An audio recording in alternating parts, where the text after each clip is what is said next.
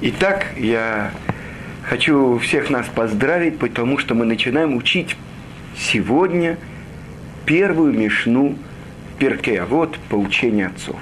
Итак, с чего начинается первая наша мешна? Причем, вы помните, мы говорили с вами, что мешна – это те же самые буквы, что и нешама. И поэтому и эту Мишну, и этот урок я посвящаю подъему души нашего учителя, Равина Равицка Казильбера, что память о праведнике была благословенна. Итак, Прочитаем сначала на иврите нашу Мишну. Муше кибель Тора Мисинай у Масара али Юшуа, в Юшуа ли скиним, скиним ли невиим, невиим Масару али Аншей Кнес Тагдола, эм амру шлоша дварим, геву метуним бадин, в Ямиду Тальмидим Арбе, в Асу Сияк ле Тора. И извините меня, я сейчас переведу то, что мы прочитали на иврите. Муше получил Тору Синая, и передал ее Иушуа, Иушуа старейшинам, старейшины пророкам, пророки передали ее людям Великого Собрания, а они сказали три вещи.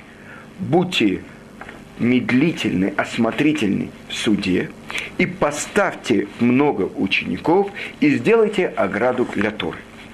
И первый же вопрос, который мы должны задать на Мишну – Муше получил Тору Синая.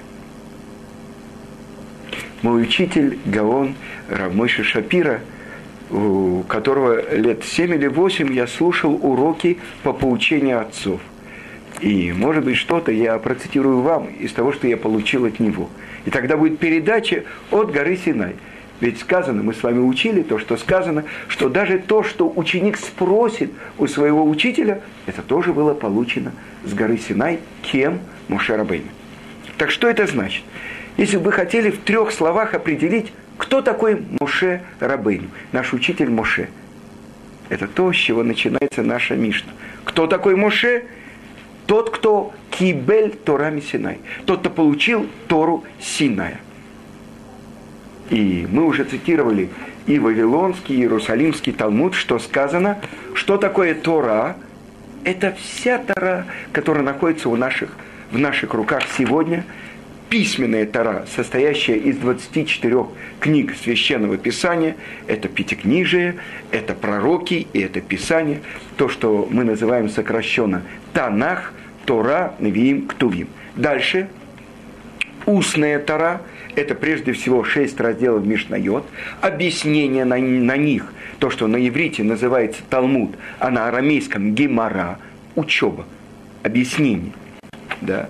Мидрашим, законы, все книги, э, то, что имеет отношение к тайной части Торы, то, что называется сод.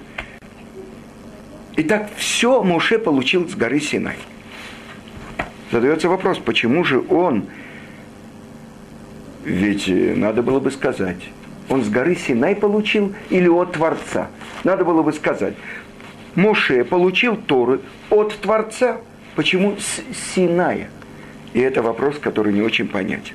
А дальше передал Иушуа, Иушуа передал старейшинам, старейшинам, пророкам, пророки передали ее людям Великого Собрания – и вдруг сказано, они сказали три вещи.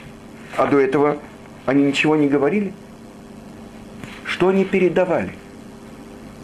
И объясняют наши святые книги. Ведь э, написано так в Мидраше, что Муше Рабейну обратился к Творцу и сказал, то, что ты мне сказал записать, я записал.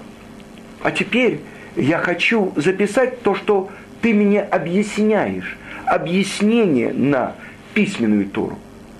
То, что впрямую сказано «альпи», «адварим», «аэли» по словам этим, то есть объяснение. Ведь каждая заповедь была дана Моше с объяснениями, с уточнениями, со всеми выводами. Так почему же он, э, Моше просит у Творца, я запишу это? Нет, говорит Творец. Почему? Объясняет Мидраш. Потому что будет такие, такое время, когда придут другие народы и скажут, мы настоящий Израиль. Мы новый Израиль. Никому не знакомы эти выражения? Ведь э, христиане называют себя новым Израилем. Этот старый ушел на пенсию, а пришел новый.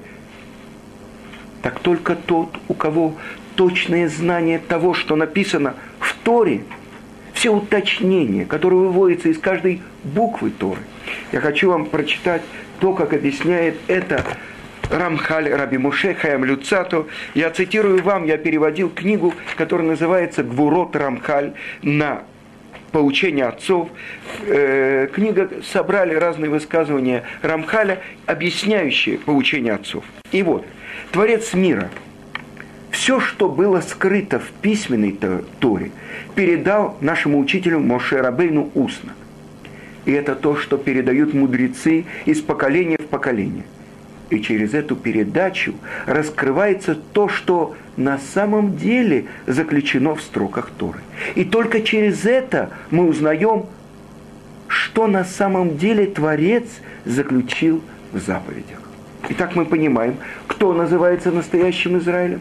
Только тот, кто получил это с горы Синай. И это то, что передавалось на протяжении веков. Но почему же сказано, то, что Муше получил с горы Синай, а не от Творца. Есть комментаторы, которые говорят, это то, что он получил от Творца. Но почему сказано Синай? И объясняется, что Тара, так как это божественная мудрость, и это то, что Творец, в Талмуде написано, драгоценность, которая была столько-то, столько-то поколений до сотворения мира – в кладовых у Творца. Он ее дал своему народу. Но как можно ее получить?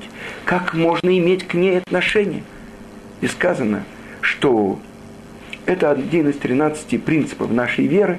То, что Рамбам впервые сформулировал как 13 основ нашей веры. Одна из этих основ, что пророчество Моше Рабейну – нашего учителя Муше, который был отцом всех пророков, которые были до него и после него. И подобное этому пророчеству не будет никогда. То есть то, что Муше получил от Творца с горы Синай. Благодаря чему он мог это получить? Потому что так сказано в наших книгах, он видел как будто сквозь прозрачное стекло, в отличие от других пророков, которые видели за э, мутным стеклом. Лицом к лицу, устами к устам, говорил Творец с Моше. И когда описывается в Торе, что Мирьям, сестра Моше, говорит ему, ведь и мы мы тоже пророки. И с нами говорит Творец. Но ты отделил себя от своей семьи. И сказано, что за это покрывает ее проказа. Почему? Потому что Творец говорит, не так, как вы, мой раб. Эвед Нейман Караталю. Так написано в нашей молитве субботней. Верным рабом ты его назвал.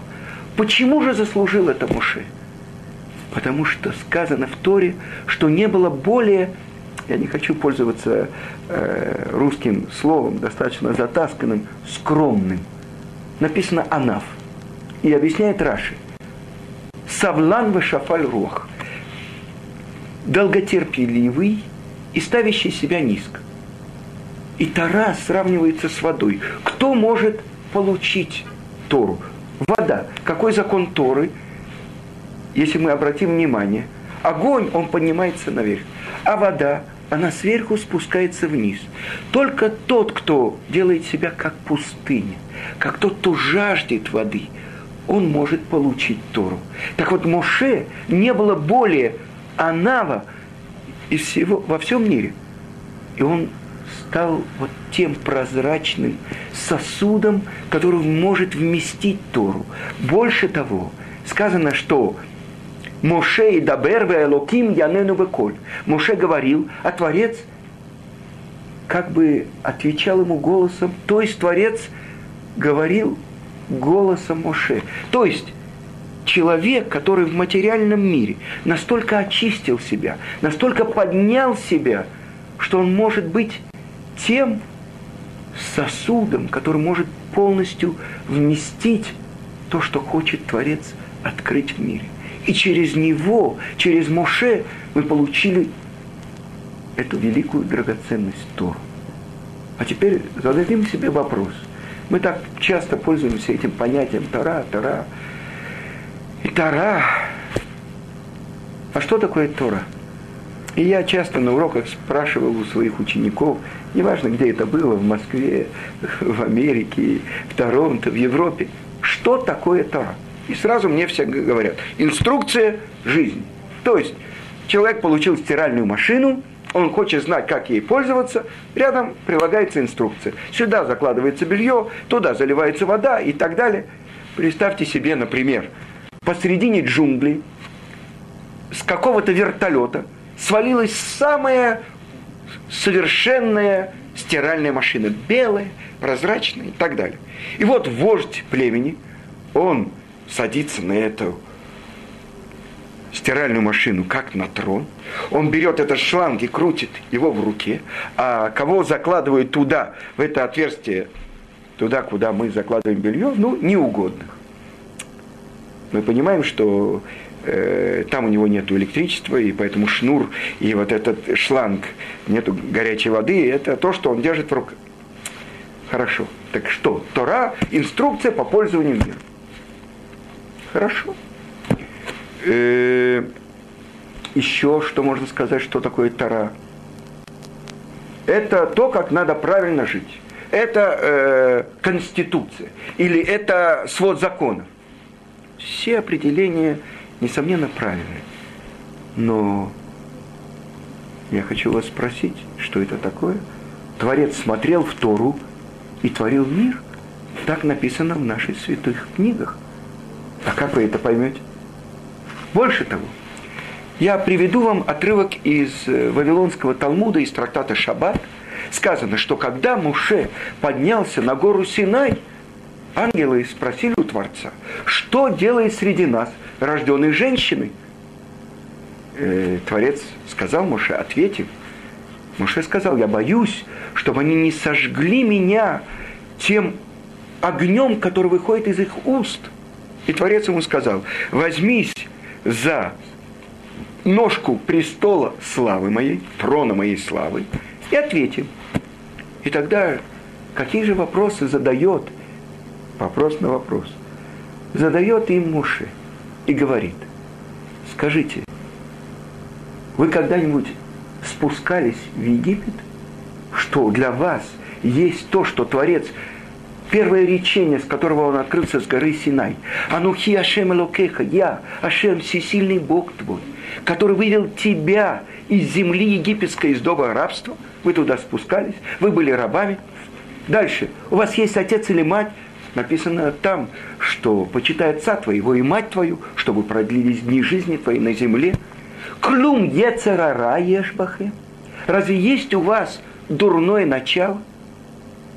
И тогда мы должны понять, объясняет мораль из Праги, значение всех этих вопросов. Во-первых, что говорят ангелы? И что, в конце концов, отвечает Моше? Ведь ангелы говорят, Творец, та драгоценность, которая находится у тебя в духовном мире, Тара, она из духовного мира. Это свет Творца, это мудрость Творца. Как же ты можешь ее спустить на землю человеку, который соткан из противоречий, который сделан из плоти и из крови, у которого есть дурное начало. И именно это то, что отвечает Моше. Несомненно, Тара, она божественная мудрость. Это свет. Но есть и наша часть в Торе. И больше того, если мы посмотрим, что было сотворено последним перед тем, как наступил субботний день, первый субботний день мира – последним был сотворен человек. Тогда мы понимаем, что у всего сотворенного мира, который включает в себя духовные миры, и, наконец-то, наш материальный мир, есть цель. Какая же цель? Вот этот самый человек, который на земле и который в материальном мире. Потому что это то, что отвечает Моше. Разве есть у вас дурное начало? И объясняют наши мудрецы. Лонит на Тора или кинегет яцерара. Не дана Тора, но только против дурного начала. То есть, это то, что написано в трактате Кедушин. Творец говорит, я сотворил дурное начало, и я сотворил ему противоядие. Что? Тору. Это то, что благодаря тому, что мы получили Тору, мы можем преодолеть это дурное начало, которое находится в нас, преодолеть дурные качества. Потому что Тора, она источник не только мира, но она источник наших душ. И это то, что отвечает Моше. У нас, так как у нас есть желание не почитать наших родителей, поэтому у нас есть заповедь почитать родителей. Я задам вам вопрос. Почему нет заповедей в Торе любить своих детей? Потому что это вложено в нас. А есть заповедь не убивать, не развратничать, не быть лжесвидетелем, не воровать другого еврея, не продавать его – не даны заповеди Торы, но только против дурного начала.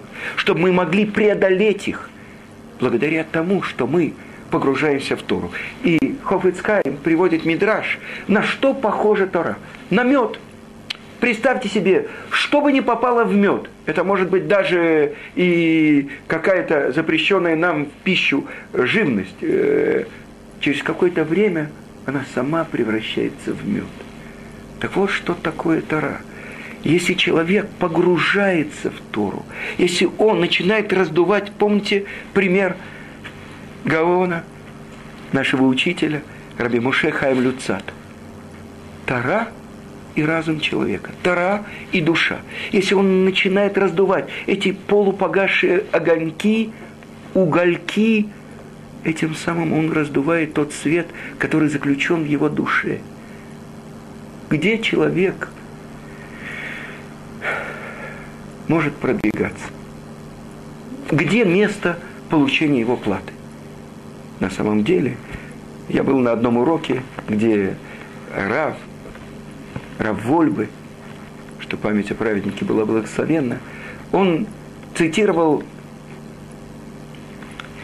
э, мы сейчас, э, я понимаю, что э, мы учим Святую Тору, был такой еврей, Зигмунд Фрейд, который в своих дневниках писал, я путешествую в подвалах человека. На самом деле человек – это огромное здание.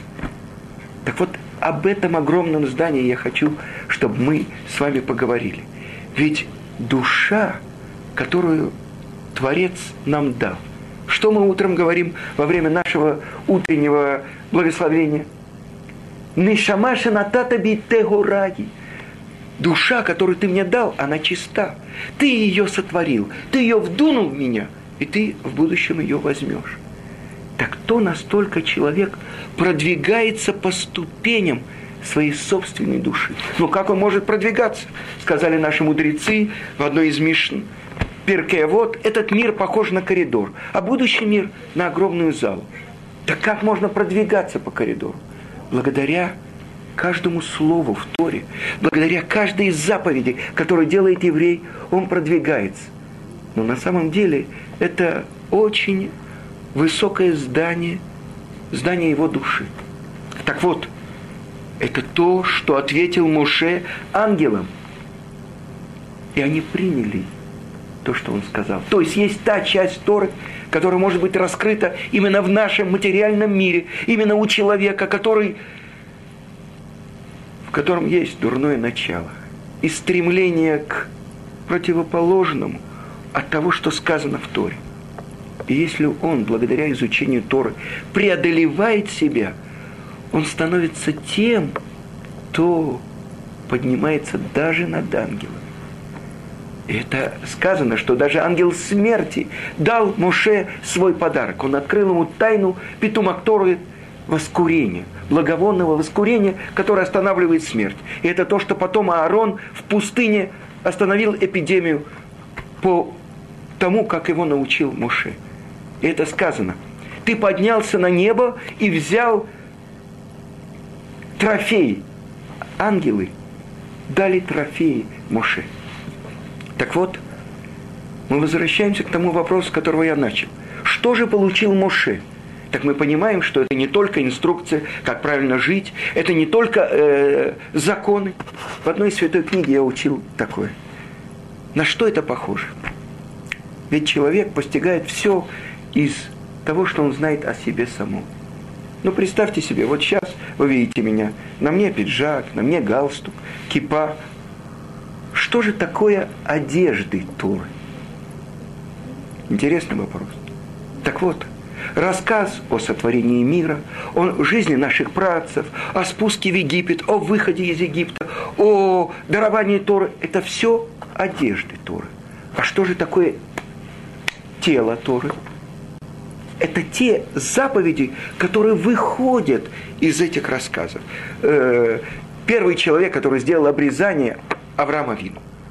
Но мы исполняем заповедь об обрезании не потому, что первый еврей в мире, Авраам Авину, получил его, а потому что мы получили это от нашего учителя Муше с горы Синай. Дальше. Все эти заповеди, которые выходят из этих рассказов, это тело Торы. А что же такое душа Торы? И тогда открывает наши святые книги, что вся Тора – это имена Творца. Что такое имя? Шем. Мне, для меня самого не нужно обращаться ко мне. Уважаемый Цвипатлос, можно к вам обратиться? Я говорю, я. А для кого мне нужно имя? Для кого-то, кто меня не знает, чтобы он знал, как ко мне обратиться. Так что же такое имена Творца, которые составляют всю Тору? Ведь мы должны знать, это первая аксиома, с которой мы должны начинать учебу, наше знание, что о сущности Творца мы не можем знать ничего. Но что же мы знаем? Услышьте, Творец, Боре, почему он называется Творец? Потому что он сотворил творение. Боре, Бара, Брия. Творец сотворил творение. И мы из этого творения можем постигать Творца – Через что? Через его проявление. Его проявление – это и есть его имена. Вся Тара – это имена Творца. Но есть самое сущностное имя Творца.